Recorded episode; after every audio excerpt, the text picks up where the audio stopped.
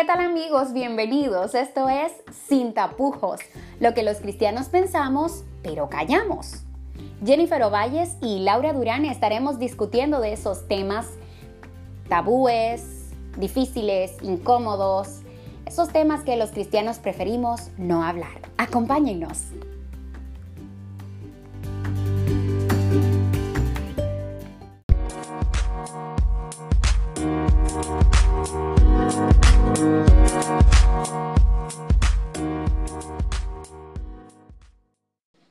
La relatividad? Porque estamos hablando de la relatividad, pero puede ser que nuestros oyentes no, no sepan de qué estamos hablando. Me, les pase como a mí, que pueden Ok. entender una cosa y, puedan, y se puede hacer otra. El enfoque. El enfoque, Exacto. cuando yo pienso en relatividad, es en, esta es mi vida, esta es mi verdad. Ok. Tú tienes tu verdad. Y mientras yo no le haga daño a nadie, yo puedo Ajá. hacer lo que yo quiera. Esa es tu verdad, esta es mi verdad. Yo la respeto, pero no la comparto. Ok. La relatividad desde el contexto de no hay absolutos, no hay una verdad absoluta, no hay algo que podamos decir que es correcto o unos valores absolutos, sino que cada quien elige su verdad y elige sus valores conforme a sus intereses. Ok. Entonces, en base a eso, que al principio, cuando hablamos esta, cuando eh, surgió la conversación por chat, yo no, no, no veía el relativismo como así, sino que lo veía como eh, hay ciertas cosas que para mí forma, o sea, eh, personalmente son relativas, pero en base a la forma en cómo nosotros eh, hacemos ciertas cosas en la iglesia. No me Oh, no, refería. yo lo veo de forma global. No, no, no, no. A ver, in- inclusive al principio cuando te pregunté de qué hablábamos la relativi- la relatividad, lo entendí así y por eso yo te dije, no, mira, yo con que hay un Dios creador, con que Jesús vino a morir por mí, con que Ujú. resu- resucitó y me ama, me vale. Claro, pero yo no tenía pensado y pendiente a, la, a las cosas que estás diciendo, a- al que no creo en esto y tú tienes tu verdad y yo tengo mi verdad y, y- y si no dañamos a nadie, no, pues no. Pues Bueno, estamos en la época de la posverdad, donde una mentira, si es bien fundamentada, se convierte en una Pues- verdad. bueno, la- te voy a decir una cosa. La verdad no puede ser relativa. ¿Por qué?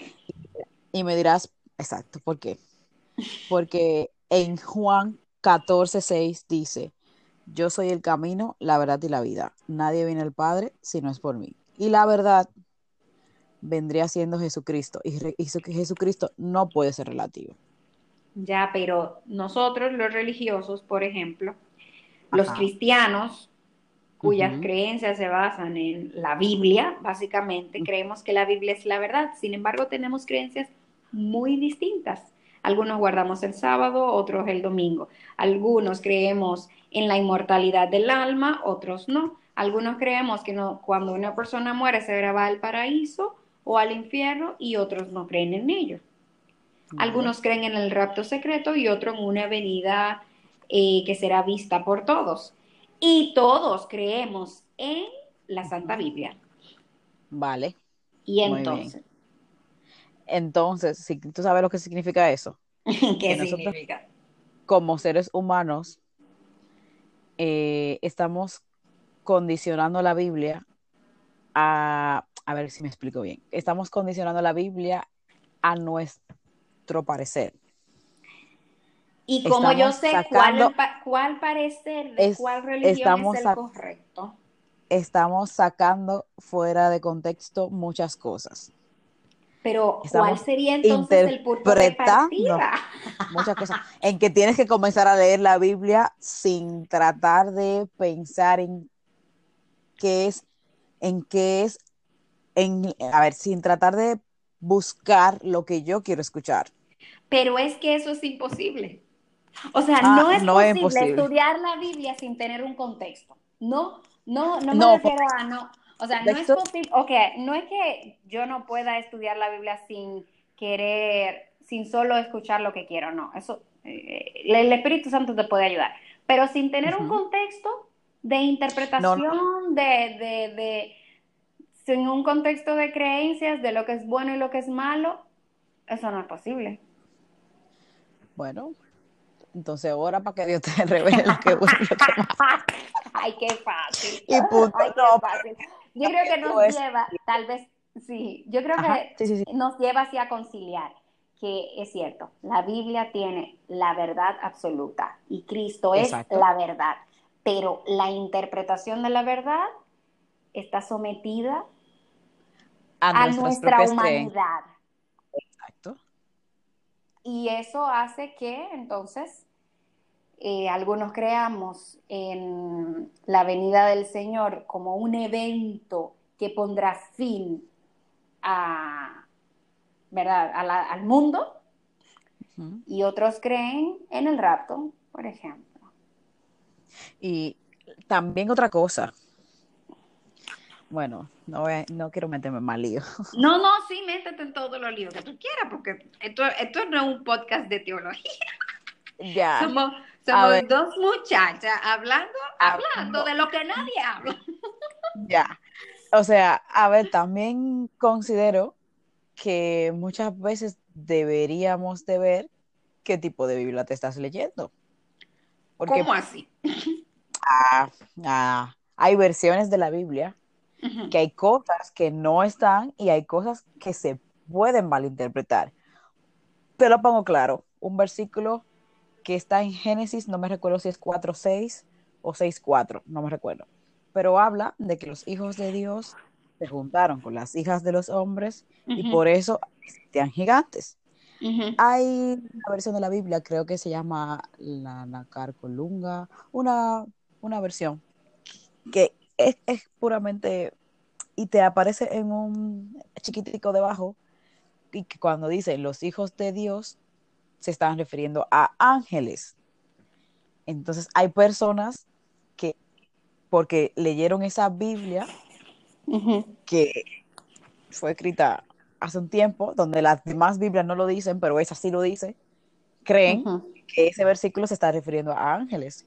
Entonces, ya por el simple hecho de que esa versión de la Biblia dice chiquitito debajo que eran ángeles, se ha dado el caso de que todo el mundo cree que es que se está refiriendo a ángeles el versículo, cuando claramente en ningún momento te dice que es ángeles, dice hijos de Dios. Mm. O sea, no sé si me entiendes. Hay algunas. Sí, sí, sí, sí. Puede que... sí, los mismos estudiosos de la Biblia tienen sus versiones que son más rigurosas que otras, que dicen esto es una versión, esto es una interpretación, esto es una traducción, esto, ellos tendrán sí, ellos tienen, eh, eh, eh, tiene todo una metodología de estudio. La teología tiene una metodología de estudio y, tiene sus formas para, sí, para interpretar. Bueno, búscate más información. es lo que te puedo decir. No te quedes solamente que dice que claro, ángeles. Claro. claro, pero pensemos en la relatividad, en una sociedad donde cada uno tiene la verdad que quiere construir donde una mentira se puede convertir en una verdad, donde se producen más fake news que noticias reales y donde la gente cree más en lo fake que en lo real. Y donde vivimos, intentamos vivir un, cristianismo trascendente o trascendental apegado a la verdad en un mundo que vive una mentira. Y nos, nos enfrentamos a eso, a, una sociedad donde todo es relativo. Tus creencias son relativas, la verdad es relativa, la justicia es relativa. ¿Cómo, cómo enfrentarnos a esa, a esa sociedad sabiendo que hay una verdad absoluta, que hay un bien y que hay un mal y que hay un parámetro como, como, como la escala, ¿no? Un parámetro que dice aquí inicia y aquí termina. Y este es el punto medio. Tú sabes que yo creo que, que um, aunque, ¿verdad? Vivimos en, en, la era postmoderna y en la época de final de, de, los tiempos del mundo, en algunos, algunos personajes bíblicos tuvieron que enfrentarse a, a sociedades eh, donde había una gran relatividad. Por ejemplo, y, y sociedades que eran, que eran paganas donde habían múltiples dioses. Y, ese politeísmo pues hacía que tú podías tener la libertad de elegir tu Dios y con él elegir tus creencias, ¿no?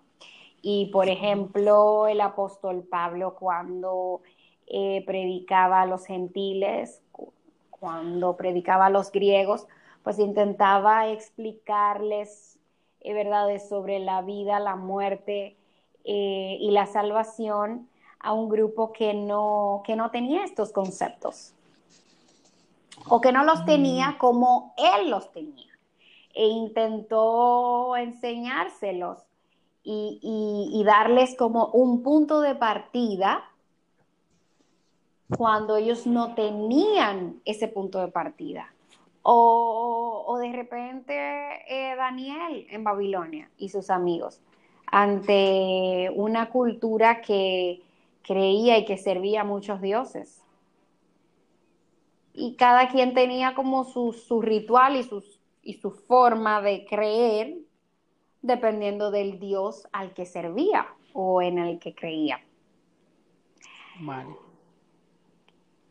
Entonces me quieres decir que básicamente lo principal sería simplemente compartir nuestra verdad y dejar que las personas elijan si creer en esa verdad o no. Si te refieres a esto como una forma de ganar, o sea, de, evangelizar, de compartir el evangelio, de ganar a otros para Jesús, pues sí. Pero definitivamente no podemos, o sea, definitivamente debemos entender que sí, que hay una verdad Claro. Que está en la Biblia. que no la tengo yo. yo te dije, Juan 14, es Jesús, exacto, que es Jesús la verdad. Yo tengo unas creencias que pueden estar equivocadas y que yo luego puedo encontrar una nueva luz. Y mira que nosotros, como adventistas del séptimo día, muchas veces callamos que pudiéramos estar equivocados, como persona o como grupo. Y que lo hemos estado históricamente y que el Señor nos ha abierto y nos ha iluminado hacia una nueva luz, hacia otra luz y que la iglesia se ha construido en eso, en, en el estudio de la Biblia y en encontrar y en encontrar esas verdades que están allí y en, y en el revelar de Dios a su pueblo sobre su, su, su palabra. Así que no nos podemos creer como que tenemos toda la verdad y tú sabes. Y nada más que la verdad. y no estamos equivocados, sino tampoco es que, tengamos como que una duda y, ay, yo no sé, no, no, no. El Señor, esto es lo que nos ha revelado, es lo que hemos entendido, es lo que creemos, pero estamos abiertos. Estamos abiertos. Y de hecho, la iglesia como institución tiene incluso todo un organismo donde un hermano puede presentar un estudio y, hay un grupo de estudiosos que, que, que, están constantemente, sí, estudiando esto porque... Porque así son las cosas. porque las revelaciones de Dios son tan grandes. y la verdad de Dios es tan grande que la humanidad no la puede contener como que... Eso mismo era lo que iba a acabar de decir. O sea, nosotros nos enfrascamos y nos enfocamos en tratar de entender a Dios y tratar de comprender las cosas que Él hace y de quién es Él, de dónde vino y cómo surge todo y no sé qué, no sé qué, no sé cuánto. Y tenemos que tener claro lo siguiente, es que Dios es Dios, Él nos creó, Él es súper, súper misterioso, o sea, nosotros como seres humanos nunca vamos a llegar a comprender los misterios de Él. No, nunca lo vamos a llegar a, conocer completamente, nunca vamos a llegar a entender todas las cosas que... Y eso lo hace fascinante. Exactamente. Entonces, nosotros no podemos simplemente decir como, como ah, no. Ya lo sé todo. lo sé todo. No, y día a día, como acabas de decir, día a día hay algo nuevo y hay un enfoque. Y, lo grande de la Biblia, es, o sea, lo más maravilloso de la Biblia es que tú lees la Biblia hoy y lees ese versículo, el que te, más te gusta, y hoy significa algo. Hoy le sacas X, lección, X, eh, X cosa, ¿no? Y mañana te lo, lees de nuevo y mañana le sacas otra cosa. Sí, es fascinante. Y la Biblia, y la Biblia, si la Biblia fuera un libro que no fuera así, si, si el Jesús revelado en la Biblia no fuera así, fuera súper aburrido. O claro. me dice el año. Ya me lo sé todo y no tengo que volverlo a estudiar. No, Entonces tú te imaginas, de que dos mil años después, que dos mil y pico de años después que Cristo murió, y, y, la historia de la Biblia, ya con que tú te la leas una vez, dos mil años. Suficiente. o sea, no hubiese es, eh, existido, o sea, no hubiese sobrevivido el mensaje de la Biblia dos mil años. Es que no. Claro, claro, y la efectividad que tiene en transformar un corazón, una vida. Exacto, o sea, dime. Bueno, mira, yo considero que el relativismo atenta contra Cristo mismo. Claro, claro. Contra la única verdad que nos hace libre como seres humanos. Así es, como el parámetro, el primero y el último, el verbo definitivamente. y, debemos huir, o sea, no nos damos cuenta cuán metidos estamos en esa creencia y, debemos eh, huir de ella, recordando que la verdad no está en nosotros, ¿eh? que podemos estar errados y que cada día aprendemos más sobre esa verdad. Pedirle al Señor que, nos muestre su verdad en su palabra y que nos dé también la, la humildad, ¿verdad? de vivir conforme a ella y de enseñarla a otros, pero sin, sin avasallar. Vale, muy bien, me parece perfecto.